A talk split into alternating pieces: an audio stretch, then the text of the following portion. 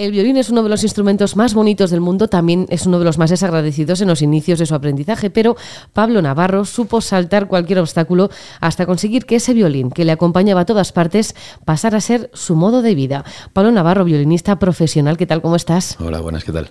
Poder vivir de tocar el violín es el sueño de todo músico. ¿Recuerdas aquel momento en el que por primera vez tuviste ese instrumento en tus manos y dijiste, esto, esto va a acompañarme toda mi vida? Sí, lo que pasa es que empezó como una amenaza. Ah, sí. Me dijo mi padre, como los jorobes, cobras. Y dije, vale, vale.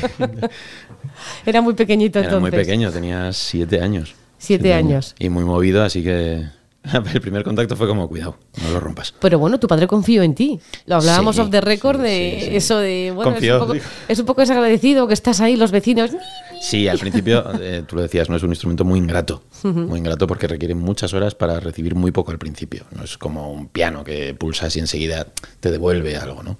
Esto requiere muchos más años y, y es más tardío el, el- la siembra que recoges.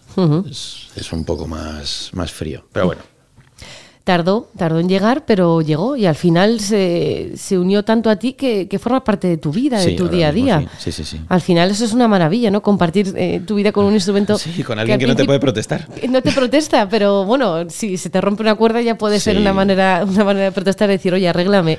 Pero tiene que ser un sueño, ¿no? Cuando empezaste con siete años igual no eras consciente de lo importante que iba a ser ese instrumento para ti y ahora a día de hoy ya lo es. No, ahora es, po- por supuesto, con 7 años o con 10 años o 12 no te o sea, no eres consciente de, de hasta dónde te puede dar.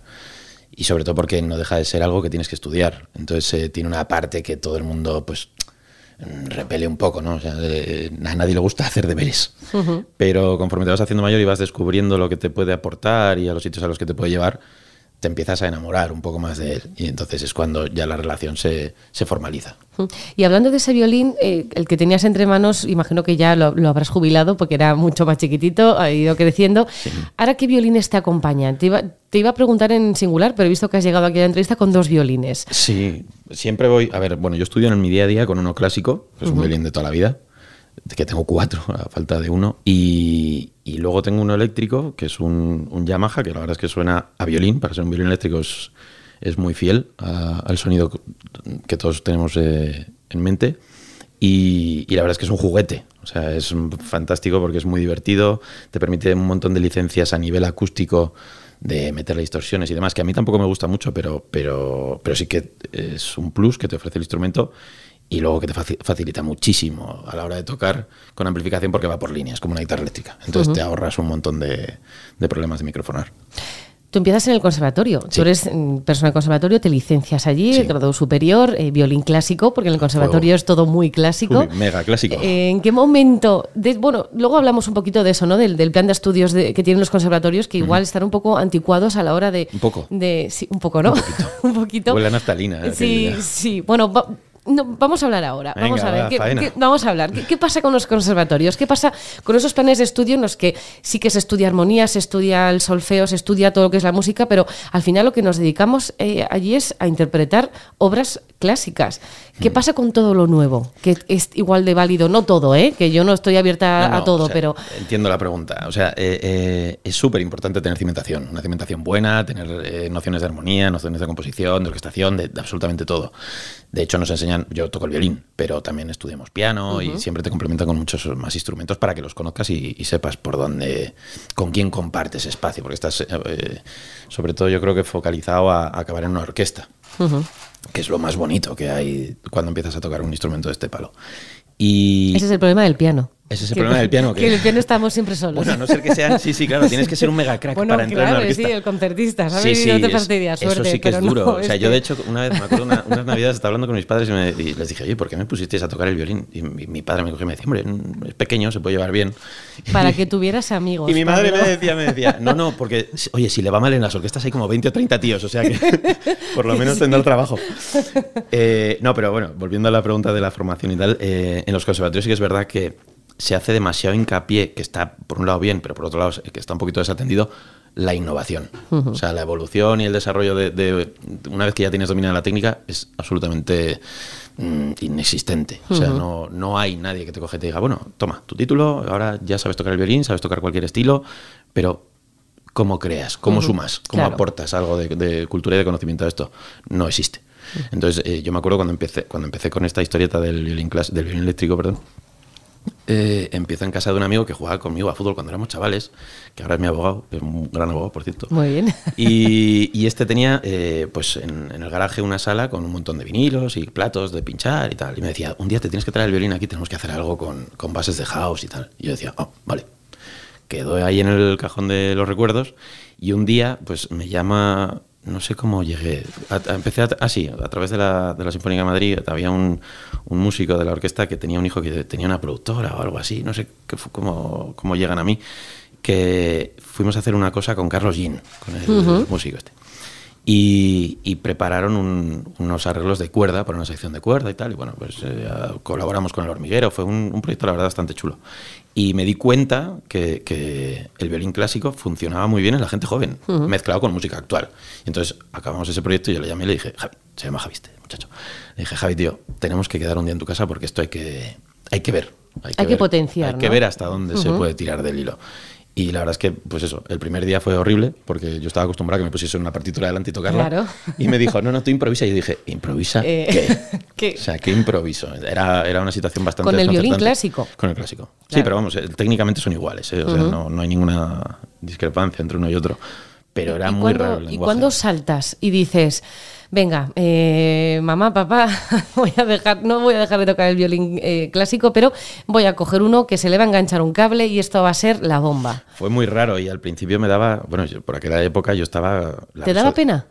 Me daba vergüenza. Me daba vergüenza. O sea, yo de hecho tenía un Facebook que era mi Facebook de personal, que tenía yo mis viajes con el teatro y nos viajamos por toda Europa, era muy guay y estaba muy vinculado con la música clásica.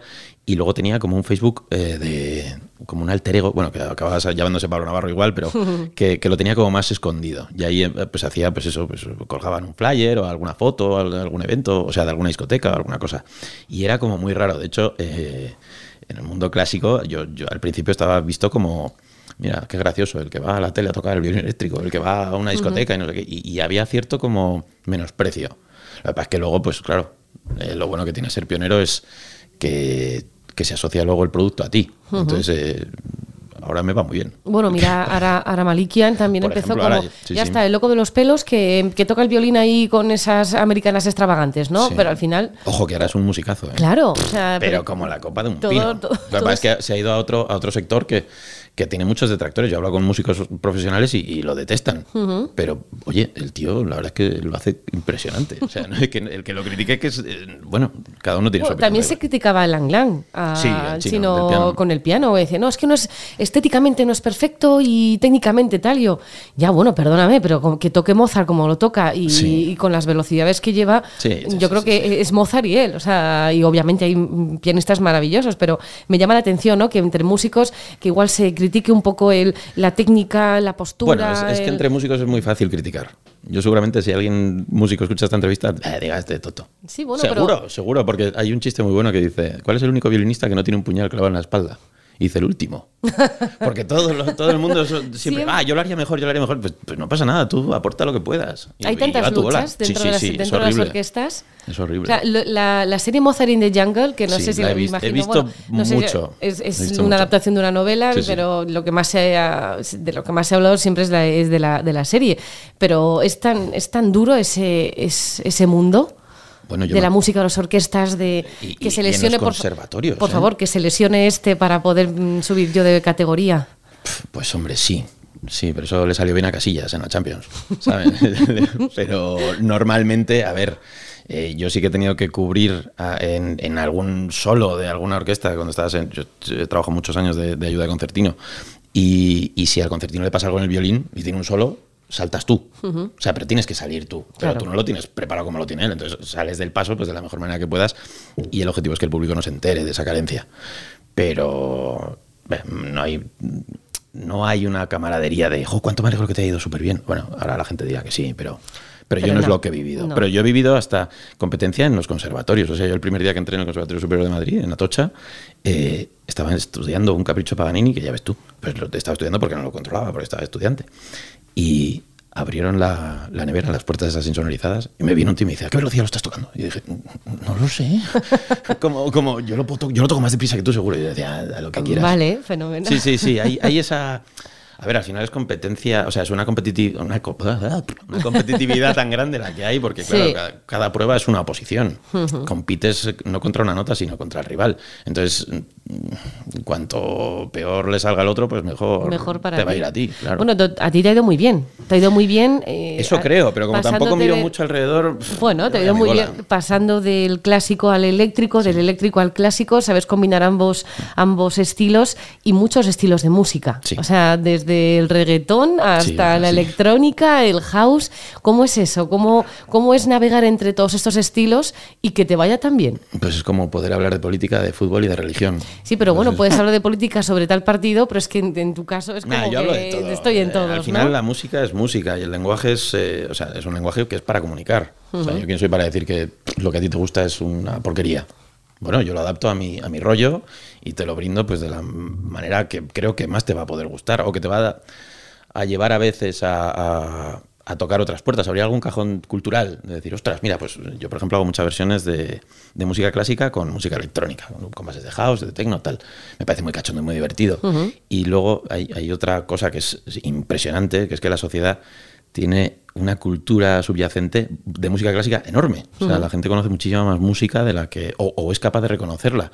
Pero igual no de encasillarla. O sea, de no ponerle un título, un, un- un rótulo, ¿no? Eh, entonces, bueno, pues yo me nutro de, ese, de esa ignorancia tan vasta que hay oculta en, en el subconsciente de cada uno. Y la gente lo flipa. O sea, yo, yo por ejemplo, he estado muchos años de residente en Teatro Capital, en la discoteca esta, y, y yo a las 3 de la mañana cogía y abría tocando Händel. Qué maravilloso. Y era muy raro, o Mozart, o Beethoven, o yo qué sé, cualquier cosa. Y la gente se quedaba como siempre contemplando a un tío que se subía. Yo me subía a la cabina de pie, montaba un, show bastante loco. Se ha puesto un poco de moda también el tema de. Ahora salen como ratas. Ahora mismo, o sea, porque es que ahora mismo cada dos por tres escucho versiones de, de- de Beethoven con Eh. música electrónica. Que yo, como amante de la música clásica que soy, que soy una friki de la música clásica, me flipan. O sea, yo no, yo no critico eso de cómo, cómo estás así prostituyendo a Mozart de esa manera o a Beethoven, yo, pero sí es maravilloso. De hecho, por ejemplo, eh, Max Richter, Sí. el, el recompose de Sí, las de cuatro las estaciones de. Vivaldi, me parece una de las obras maestras de, Sí, este último, de este último siglo. O sea, me parece increíble Sí, sí, lo que ha hecho. chulo, muy chulo. Y luego muchísimas series de Netflix, los Bridgerton, utilizan a Max Richter la versión de Vivaldi. Y todo el mundo, qué bonito, qué bonito. Bueno, de hecho, la banda sonora de los Bridgerton son todo canciones actuales. eh, Sí, todas llevadas al- al estilo llevadas clásico. al estilo clásico. Sí, y ahí, sobre todo, y violines. Sí, Ah. claro, el violín es que es la. Bueno, tú lo sabes bien como músico, porque eh, el violín nace para competir con la voz. Entonces eh, es muy fácil empatizar con este timbre. Nada, es porque una ocupa la- el mismo rango de frecuencias. Entonces ve, siempre va a haber un- una voz cantante que la va a llevar el violín. Entonces, y, y luego encima te puedes poner de pie para, para música electrónica y tal. Te da mucho más, más juego, más libertad. O sea, yo tengo amigos chelistas que tienen chelos eléctricos. Y los pobrecitos tienen que tocar sentados. Es que es más A complicado. no ser que estén con una pica muy larga y Sí, tal. Y se puede no, hacer, no. pero no, ya estás un poco más limitado. Entonces, esto es como súper versátil de repente, sin buscarlo. Te encuentras eso, un, un instrumento que te permite muchas cosas. Puedes tocar cualquier estilo de música, pero si te piden que toques el himno del Real Madrid, Me- es que no sé el tono. no lo, no lo pillas, ¿verdad? Y ahí creo que No, no, he la- trabajado, he trabajado para el Real Madrid un montón de veces. Igual y- incluso el violín pasa de tocar. No, no, igual, igual de repente me coge y me dice, para ti. Pero, pero bueno, tampoco. No, no, hay que respetar siempre al rival. Has sido residente en Teatro Capital, como dices, eh, hemos bailado muchos contigo y a tu ritmo, pero también has estado fuera de, fuera de España. ¿Cómo te llegan esas oportunidades de estar por Estados Unidos, por Argelia, por el Líbano, por Panamá, por Nicaragua? ¿Cómo llegan esos viajes tan increíbles? Pues y son raros. De la mano de tu violín. Sí. Sí, sí, yo me sorprendo mucho cuando me, o sea, cuando alguien de mi equipo me coge y me dice, "Oye, tenemos que tocar y no sé dónde. Digo, madre mía. A ver Digo, qué "¿Dó- hago. ¿de dónde me han sacado? Ya. Eso para empezar. Segundo, ¿para qué, ¿para qué se traen un tío de tan lejos? Que seguro que hay un, un señor por ahí que puede hacer algo parecido. Eh, pues no lo sé, yo creo que es el, muchas veces es el boca a boca. Y lo que pasa es que la, la sociedad viaja tanto y se mezcla tanto que yo, por ejemplo, tuve una residencia hace un, pues yo creo que tres o, tres o cuatro años en, en Beirut. Y, y yo iba cada, cada tres semanas o cada dos, tres semanas iba. Y, Te llamaban, o sea, cuando dices residencia es que te llaman Sí. cada tres semanas Sí, para cada tocar 15 días en o un evento tenía, eh, sí, sí, un- X había un garito, personas. un, un club que era muy, muy top allí. Y, y me cogieron y me decían, Pablo, creo que vengas eh, los sábados de tal, tal, tal, tal. Y yo, pues, pues bueno, pues voy. Y era una paliza, porque claro, tú sales de Madrid, los- la combinación de vuelos es un rollo, nosotros íbamos siempre por París o por Roma. Y la vuelta siempre la hacíamos del tirón, porque al día siguiente eh, yo tenía compromisos aquí en, en Madrid o, en, o donde fuese. Y era una paliza tremenda. Pero eh, pues estos, estos contactaron porque creo que uno se vino de, fíjate, de despedida soltero, acabó en Capital, flipó un día ¿En con el tío del violín, me buscó por internet y, y me, y me contactó y me dijo, oye, mira, quiero que vengas aquí porque esto, hay que, esto yo no lo había visto nunca y me parece espectacular. Pero tampoco hace falta irse a Beirut. eh, o sea que hace poco estuve en una boda en, en, en Lisboa y también parecía como si hubiesen visto a un- sabe Dios qué. O sea, está poco visto en, en gran parte del mundo. En España está bastante saturado. O sea, comparado con el resto. Pero, pero bueno, mejor. Bueno, yo, yo me caso en septiembre. Ahora cuando terminemos Ah. la entrevista ha- hablamos de, de todo este tema. Eh, conciertos también en televisión. Sí. En Telecinco. En... Sí, hemos hecho de todo. Es que hemos hecho de todo. También es que me estoy haciendo mayor, entonces eh, cuando, cuando empiezas a coger una edad ya dices, madre mía, cuántas cosas has hecho. Pero, ¿y merece la pena dedicarse a, a estar de residente, eh, ir a televisiones, eh, viajar por todo el mundo? ¿Qué, es, qué, qué merece? O sea, ¿qué prefieres? ¿Eso, compartir bodas o estar en una orquesta tranquilito? ¿Qué te, qué te- qué te llena más? Yo es que huyo de la monotonía. me, me aburre, o sea, me da mucho miedo aburrirme, es lo que más miedo me da. Entonces, eh, esto es como muy dinámico. Un día estás en un sitio, otro día estás en otro. Pues eh, a mí me gusta, me gusta mucho el barro este, el salseo, el estar un poco incómodo, el descubrir, el, el romper barreras. Bueno, barreras me refiero, no soy ningún... Pero... eh, Incómodo en plan, estoy en una boda, empiezo a tocar el violín, nadie se mueve. ¿Te ha pasado alguna vez Jamás. eso? No. eso no, ¿no? Jamás. No, a ver, hay, yo hay- lo digo en plan de broma, ¿no? Pero hay un, hay un efecto que es cuando no lo han visto, yo siempre digo, estos son como las ovejas que se quedan mirando al tren. Mirando se quedan, bobadas. "Mm". Sí, entonces, pero, pero ves cuando es, es pasividad y cuando es eh, asm- eh, admiración. O sea, realmente la gente dice, uy, bo, qué, qué cosa más guay. Yo soy muy cañero y hago muchas trampas emocionales. O sea, yo violo mentes. Cuando toco, totalmente. Sí, porque me lo llevo, te, te, te llevo a una situación de, de- de- de caos, o sea, de no entender la situación. Y eso a la gente le mola mucho, porque quiere resolverlo. Y entonces luego te lo resuelvo. Y en ese rato, pues te capto tu atención y luego, una vez que ya te tengo metido en el bolsillo, pues te voy a llevar por seis sitios en cinco minutos. Entonces, no da tiempo a que se canse. Porque la- esto sí es verdad, es un problema que tiene la sociedad actual, en la que me incluyo, obviamente, y es que cada vez tenemos menos capacidad de concentración.